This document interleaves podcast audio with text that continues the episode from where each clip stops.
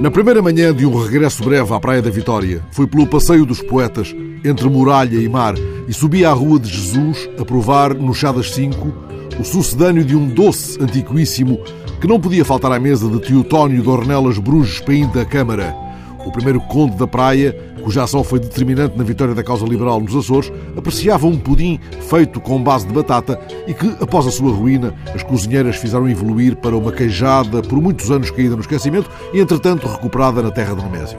Eu tinha acabado de ler A Lavoura Arcaica, de Raduan Assar, e ficara particularmente tocado pelas páginas entre 50 e 60, em que, estando a mesa posta, a memória se deixa sentar junto a esse lugar povoado, antes e depois de o avô, com dois dedos no bolso do colete, puxar suavemente o relógio até à palma, deitando, como quem ergue uma prece, o olhar calmo sobre as horas.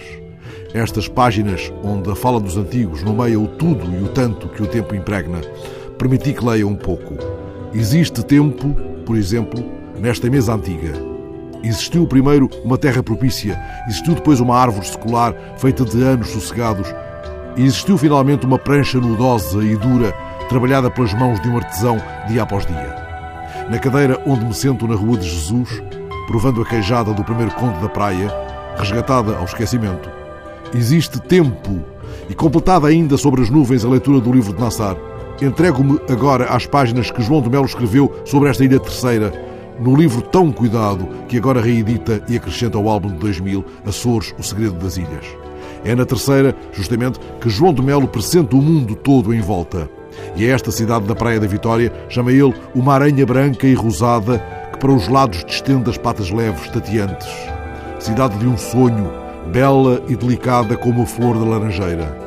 O que nela me atrai, escreve João de Melo, por esses dias participando num encontro de escritores organizado por terceirense Joel Neto, o que nela me atrai e intriga é a vastidão aparatosa de tudo, desde o duplo cais um português, outro americano, é esta boca de cidade que se abre num bocejo perante um mar sem barcos e um imenso areal onde ninguém veio abrir toldo, estender uma toalha ao sol, ler um livro, dizer segredos ao ouvido de outrem, ouvir a música ou o silêncio do mar. Entretanto, o Passeio dos Poetas é uma espécie de livro aberto em azulejos colados nas muralhas. Ali está um verso de Alama Oliveira: Sempre que posso, deixo uma gaivota desenhar-me a alma. E adiante, logo adiante, o poeta Santos Barros. Se uma pena de gaivota, tocando o musgo, o abre, eis o coração da ilha.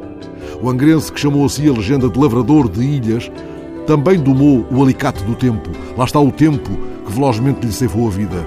O tempo, naquele azulejo na parede da casa das tias, onde cresceu a infância de Nemésio, corsário das ilhas. A minha vida não tem idade, escreveu ele, e aqui está a frase ao vento, em azulejo, no esplendor da página que a parede de uma casa também é. A minha vida não tem idade, tem tempo, e só por isso ainda é pequenina.